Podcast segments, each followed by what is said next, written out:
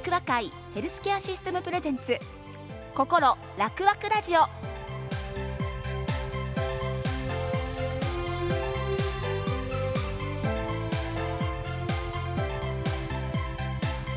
おはようございます。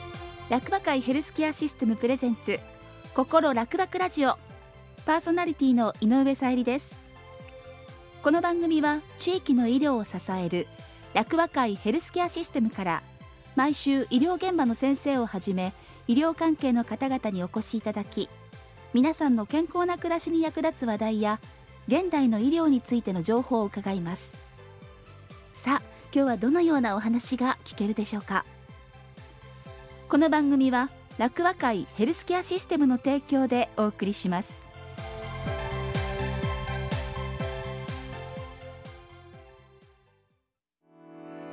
楽和会ヘルスケアシステムは医療や介護はもちろんのこと子育て保育ヘルスケア人材の育成などさまざまなサービスの総合力で皆様の健康と地域をサポートしていきます。楽和会丸太町病院楽和会音羽病院をはじめ170の施設と6000人を超えるスタッフが健康を支えます。健康を支える総合力。楽和会ヘルスケアシステム。心楽々ラジオ。今日のゲストです。楽和会音羽病院から薬剤部課長でいらっしゃいます。岩内大輔さんにお越しいただきました。岩内さんよろしくお願いします。はい、楽和会音羽病院薬剤部の岩内大輔と申します。よろしくお願いします。あの1月の1日に石川県で起きました能登半島地震、はい。こちらに岩内さんは、えーと出向かれたといはい。うことなんですよね。はい、えっ、とどういった立場はでい。出向かれたのかお話しいただけますか？はい。でですね、私はですね、えー、ディマット隊員として、えーはい。1月4日からえー1月7日まで石川県の金沢市に、うん。えっ、と災害支援に、えー行かせていただきました。おう。えっ、とまずその DMAT 隊員として DMAT っていうのはどういった、あの形で構成されているのか、はい。そこをお伝えいただけますでしょうか？はい、えー、DMAT と言いますのはですね医師看護師そして業務調整員という3職種から、えーなるものでして、えー、と災害もう発災直後からですねあの自衛隊とか警察といった救助に当たっている、えー機関の方々と連携して、えー、と医療を提供するために、うんえー日々トレーニングを受けているチームになります。おお、そんな中で岩内さんのお立場というのは、えー私は普段薬剤師として働いておるんですけれども、ええ。DMAT になりますと業務調整員と言いまして、うん、とですねあの医師看護師は主に診療に当たることが、えー役目になるんですけど業務調整員はですねその災害支援を行うにあたって、はい。通信や、えー、と災害支援のための物品のえー管理であるとかいわゆるそのだから診療行為を行うための業務調整を全般的に行うといった、えー役割になるのでこれが仕事っていうのが決まってるようで決まってないのが業務調整員の仕事になります。ある意味でもそれって決まっているようで決まっていない。しかも非日常のもうてんやわんやになっている災害医療現場においてのご自身の立ち位置とか動きってものすごく大変なんじゃないかなと思うんですがはい。どうでしょそうですね、まあ、大変っていうことはやりがいがあるなと思いましうて、なんでもともとその急性期医療に興味があって薬剤師の業務の中でも。ええ。で災害の資格を何か取りたいなと思った時に、うん。DMAT を調べた時にその業務調整員のことを調べて本当にえいろんなことをやらないといけないんだなって思って取らせていただいたっていう形ですね。なるほど。実際にその金沢に行かれてまずどんな印象を持たれましたか？まずとりあえず石川まで来てほしいっていう指令が来たのでええ。能登に行くのか金沢に行くのかわからない状況だったのではあ。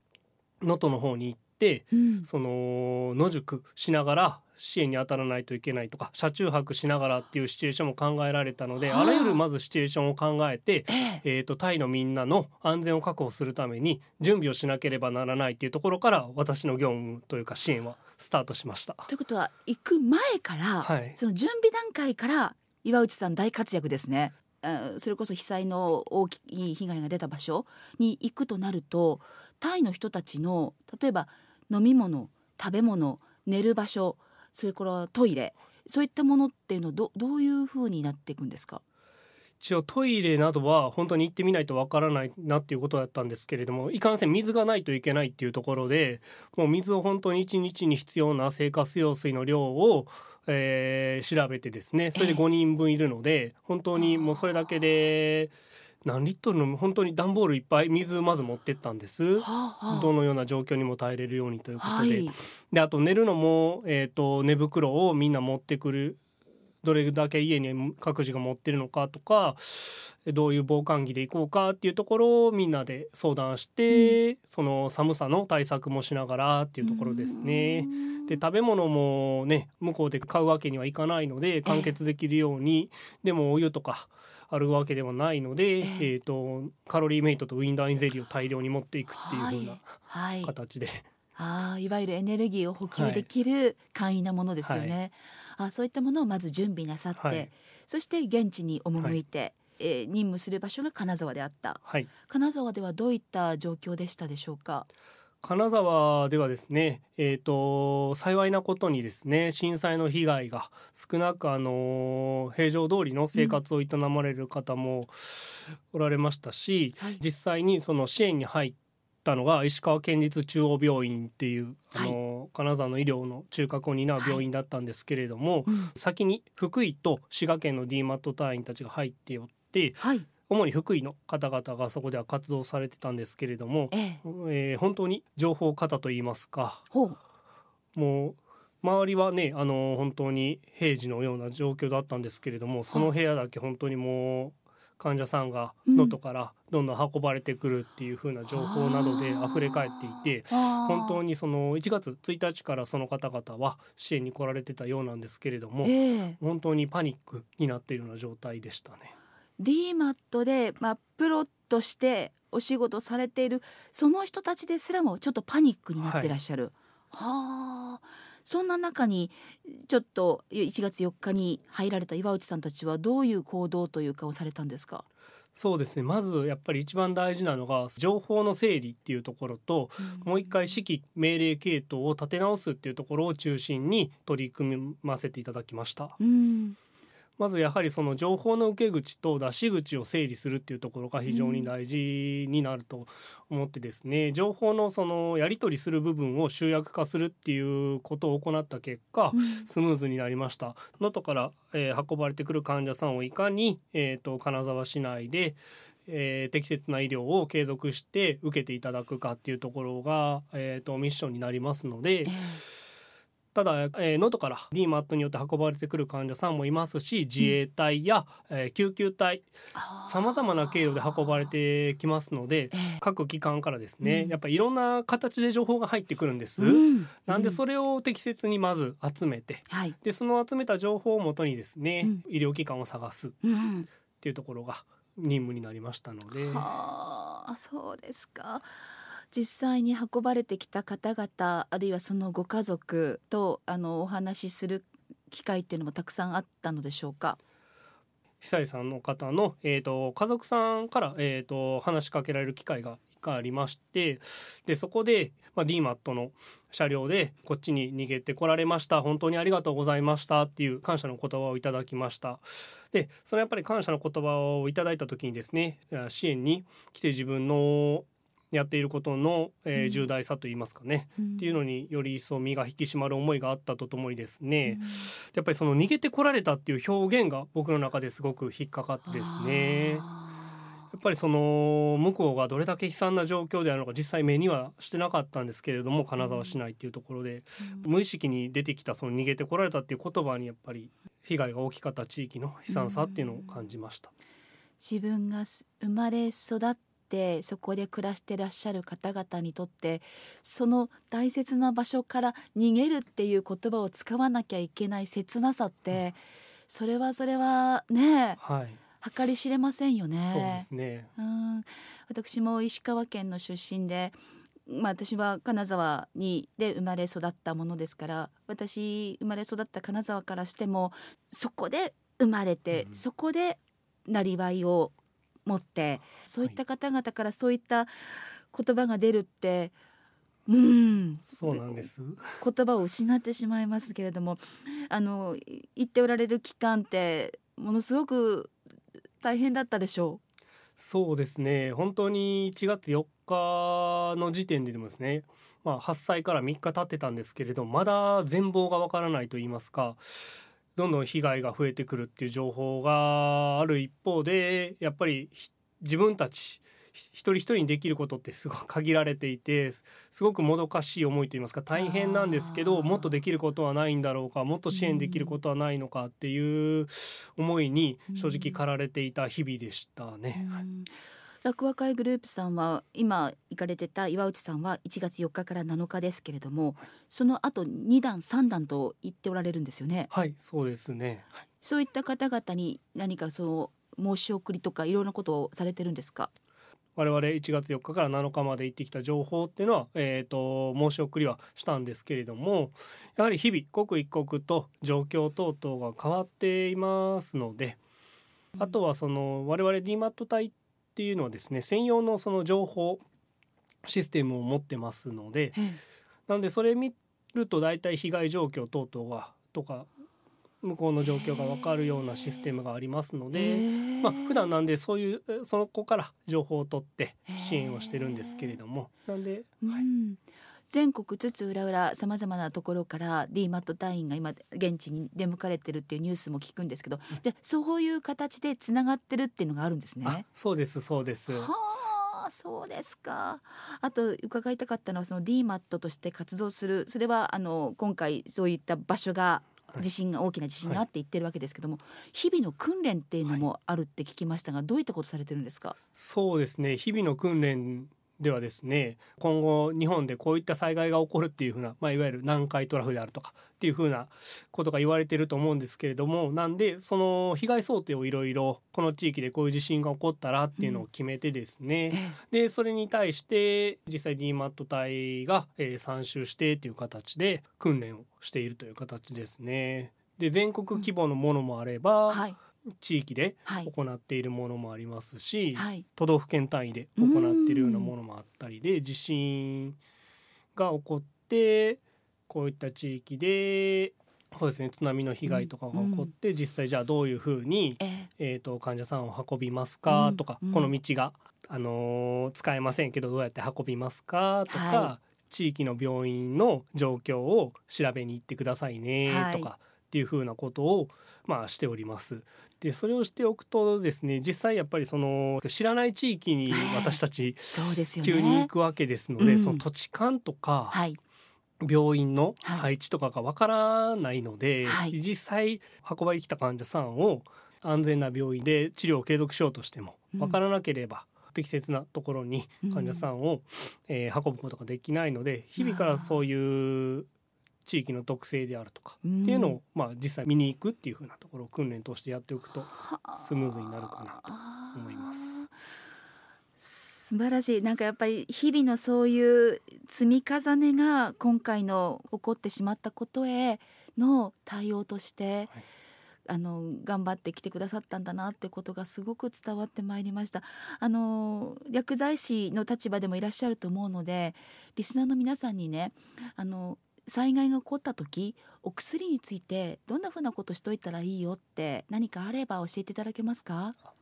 今お薬手帳という一つのツールを使ってお薬の服薬歴を管理されている方がたくさんおられると思うんですけれどもやはりそのお薬手帳もやはりその薬局ごとに変えてるんやっていう方々もおられて正直そのお薬の情報の一元管理っていうのがなかなか進んでない状況にあるかなと思います。やはりその薬の情報だけでなくですねご自身の起用歴とかそういったものと合わせてですね何か一元管理していただければやはりその被災されてお薬持ってこれてない時であるとかですね。あの自身の、えー起用を示すツールがない時にですね、全部一元管理しておくとやはり我々支援入った時にあこのお薬飲まれてたんですねっていう判別がしやすいですし今後ね、あのーいわゆる DX 化が進んでねそういった情報がどんどん電子化されてうん。一元化されていくと思うんですけどやはりなかなかそのそういったうん。DX 化であるとか機械化に抵抗があられる方もたくさんおられると思うんですけれども自身のやはり情報が一元化されると、まあ、そういったうん。メリットも出てくるんだなっていうところを少し。なるほど。そうなんですね。は。はいい本当にあの大変な中あの言っていただきましてあの石川県人としても 本当に感謝の気持ちでいっぱいでございます。今日は本当にありがとうございました。ありがとうございました。えーお話をいただきましたのは楽和会音羽病院薬剤部課長 D マット隊員として活躍されました岩内大輔さんでございました。ありがとうございます。ありがとうございました。健康を支える総合力楽和会ヘルスケアシステムプレゼンツ。心楽和ラジオ。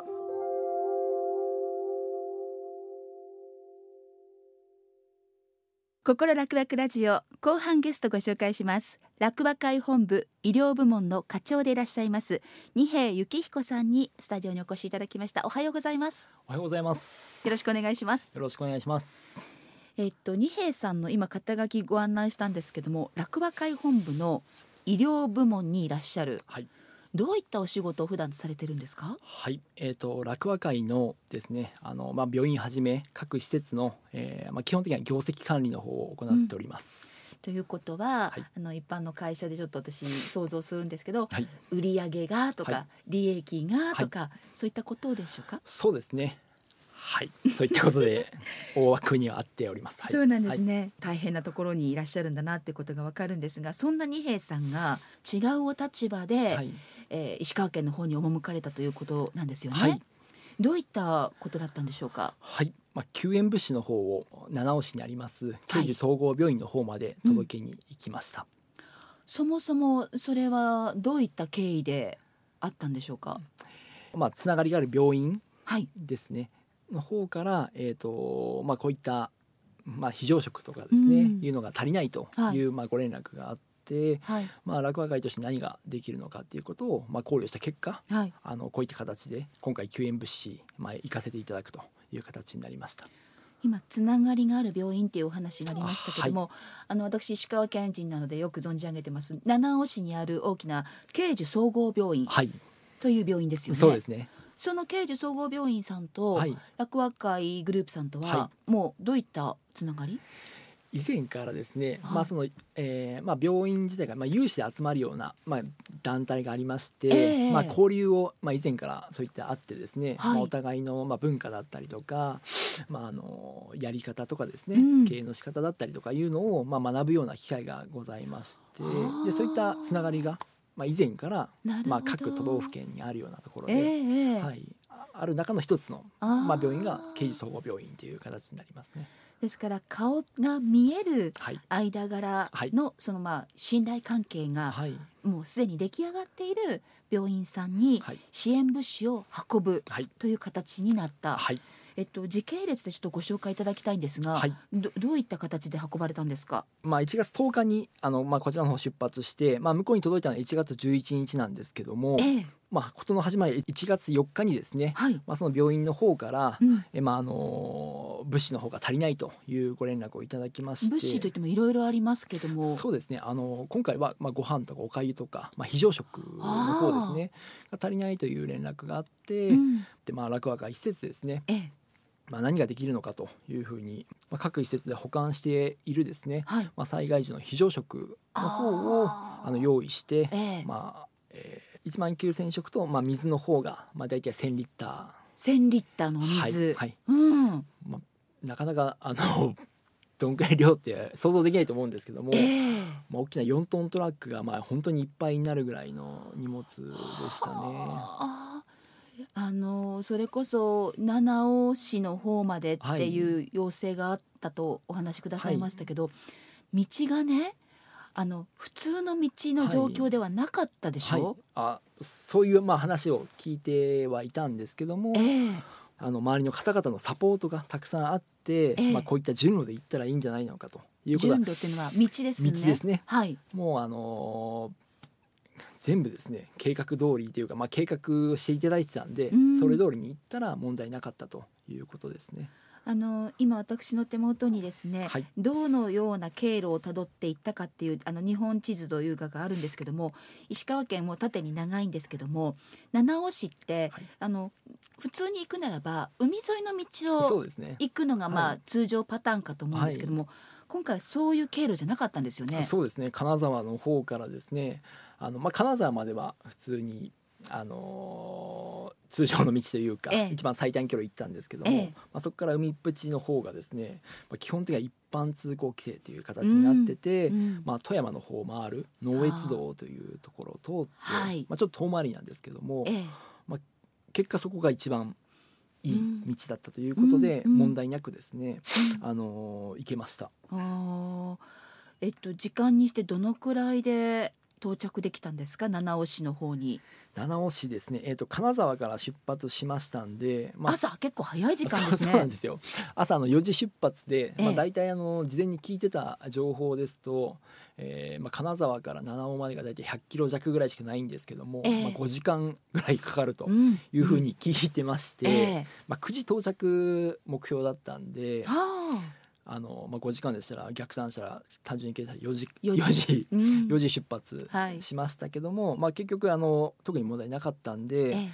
七尾市の方にはまあ6時23分という形で、うん。まあ、い大体2時間半ぐらいでまあ到着することができましたで七尾市に到着されてそこからどうされたんですか？そこからですねまだあの日が暗かったんで、まあまだ夜明けがねそうですねはい。待機してまして、ええ。ーとまあ、明るくなってきたらちょっと近隣の状況を、まあ、歩きですね歩ける範囲で、まあ、見て回ったと。どうでした？うんまあ、一言で言ったらやっぱりあのすごく被災しているお家が多かったのでうんやっぱりひどいなとうん。いうのがもう率直な感想ですね。うんそして歩き回ってはい、あの目標の計画されていた時間に、はい、あきちんとはい。到着しました。9時にうん。刑事総合病院の方に到着しまして、はい。まあ、物資の方を、はい、搬入という形ですか？そうですね。あのみんな向こうの方も一緒に手伝っていただいて向こうの病院のスタッそうですそうでフさんがすそうです。はい、手伝っていただいて、うん。あのみんな降ろした。うんでそれももう全部時間通りにはい。問題なくできましたね。ちなみに慶樹総合病院は七尾市にある病院でかなり大きな規模の病院かと思うんですが、はいはい。その病院自体の、はい。まああのひ被災っていうのはあったんでしょうか？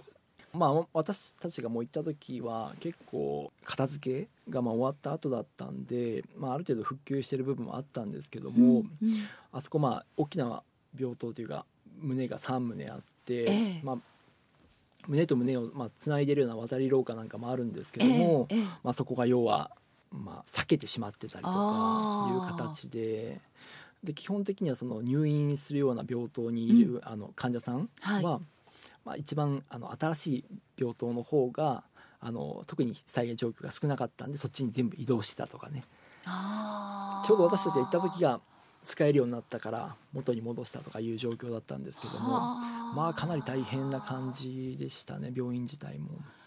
それこそ病院の中で入院されてる患者様たちもそうでしょうけども、そこで働いておられるスタッフの皆さんはい。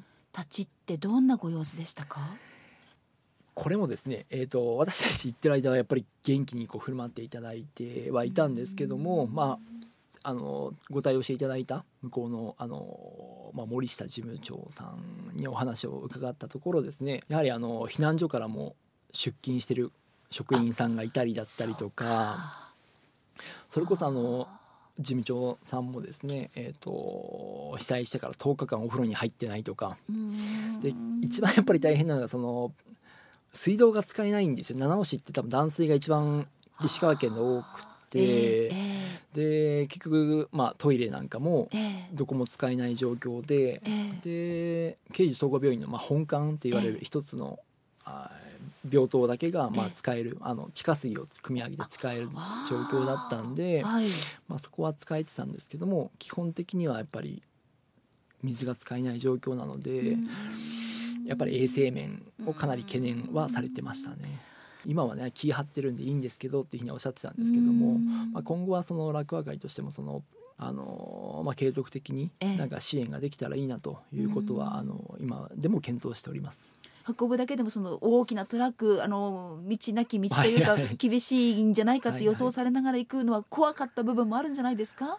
もう私が本当に行くまでに要はその周りのスタッフの方があの私の上司含めてなんですけどもやはりあのどうやったら安心にこう運べるかとか、うんまあ、一番最善のルートうん。とか方法をやっぱり探っていただいてたんで、うん。と届けるうん。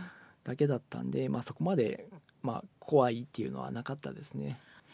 あの現地のその被災の状況大きな病院の被災状況を目でご覧になったはい、あのいつこの京都でも大きな地震が発生するかもしれないとはい。いう部分で、その落和会グループとしてはい。何かお考えになっていることとか、今お話お声って出てるんですか、そうですね。これに関しては、まあ、BCP 言って、ね、こういった災害があった時に、ええ。あの事業がいかにしてこう継続できるか、うん。小田原病院なんか災害拠点病院でもありますんでそうでした。はい。うん。そこら辺は十分に、はい、準備ができているというふうに思っております。そしてまた信頼関係で結ばれたさまざまな地域の病院さんとの普段からのその顔の見えるつながりっはい。ていうのもまたそういった災害時には、はそうですね。心強いですよね。そういったのがあると。う、ん。はいラジオを聴きの皆さんに何か二平さんからお伝えになることメッセージってありますか、まあ、今後ともですね、あのーまあ、1回の支援で終わりではないので、まあ、落和会としては今後も継続してですねあの少しでも一日でも早く、うん。あの石川県の方が、はい。まあ、復興できるようにですねはい。あの支援していく、まあ、矢野理事長をはじめですね、はい。皆さんそう思っておりますので支援に携わっていきたいなというふうに思っております。ありがとうございます、は今日のゲストは落和会本部医療部門課長でいらっしゃいます二平幸彦さんでございました。ありがとうございました。ありがとうございました。楽和会ヘルスケアシステムは医療や介護はもちろんのこと子育て保育ヘルスケア人材の育成などさまざまなサービスの総合力で皆様の健康と地域をサポートしていきます。